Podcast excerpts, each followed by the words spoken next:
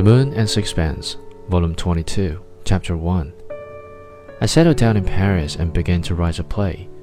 I led a very regular life, working in the morning, and in the afternoon lounging about the gardens of the Luxembourg or sauntering through the streets.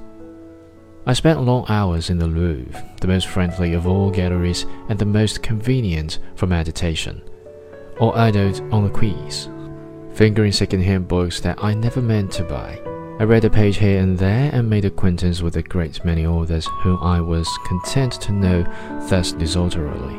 In the evenings, I went to see my friends. I looked in often on the Stroeves, and sometimes shared their modest fare. Dirk flattered himself on his skill in cooking Italian dishes, and I confess that his spaghetti were very much better than his pictures.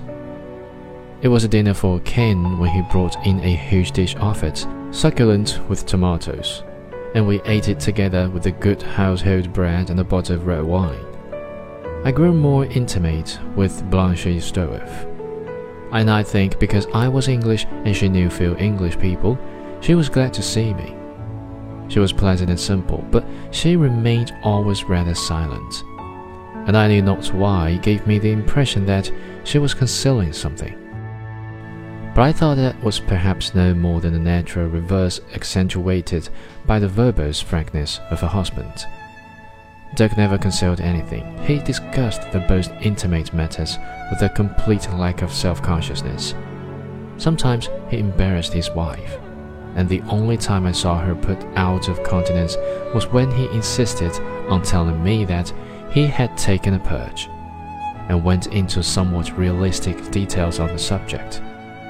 The perfect seriousness with which he narrated his misfortunes convulsed me with laughter, and this added to Mrs. Stroeve's irritation. You seem to like making a fool of yourself, she said. His round eyes grew rounder still, and his brow puckered in dismay, and he saw that she was angry. Sweetheart, have I vexed you? I never take another. That was only because I was bilious I led a sedentary life. I don't take enough exercise for three days. I hadn't. For goodness sake, hold your tongue, she interrupted, tears of annoyance in her eyes.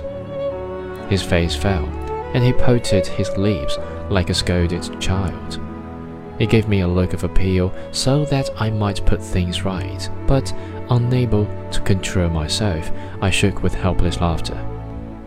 We went one day to the picture dealer in whose shop Stroeve thought he could show me at least two or three of Strickland's pictures, but when we arrived, were told that Strickland himself had taken them away. The dealer did not know why. But don't imagine to yourself that I make myself bad blood on that account. I took them to oblige Monsieur Stroeve, and I said I would sell them if I could, but really, he shrugged his shoulders. I'm interested in the young man, but voyons, you yourself, Monsieur Stroeve, you don't think there's any talent there. I give you my word of honor, there's no one painting today in whose talent I am more convinced. Take my word for it, you are missing a good affair. Someday those pictures will be worth more than all you have in your shop. Remember, Monet, who could not get anyone to buy his pictures for a hundred francs. What are they worth now?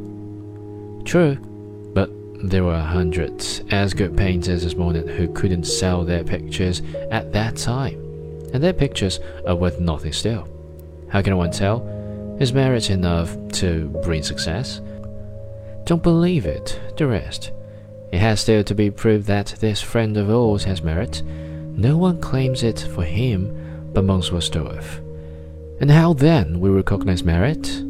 asked Dirk, red in the face with anger. There is only one way by success. Philistine, cried Dirk. But think of the great artists of the past, Raphael, Michelangelo, and Ingres Delacroix. They were all successful. Let us go, said Stroeve to me, or I shall kill this man.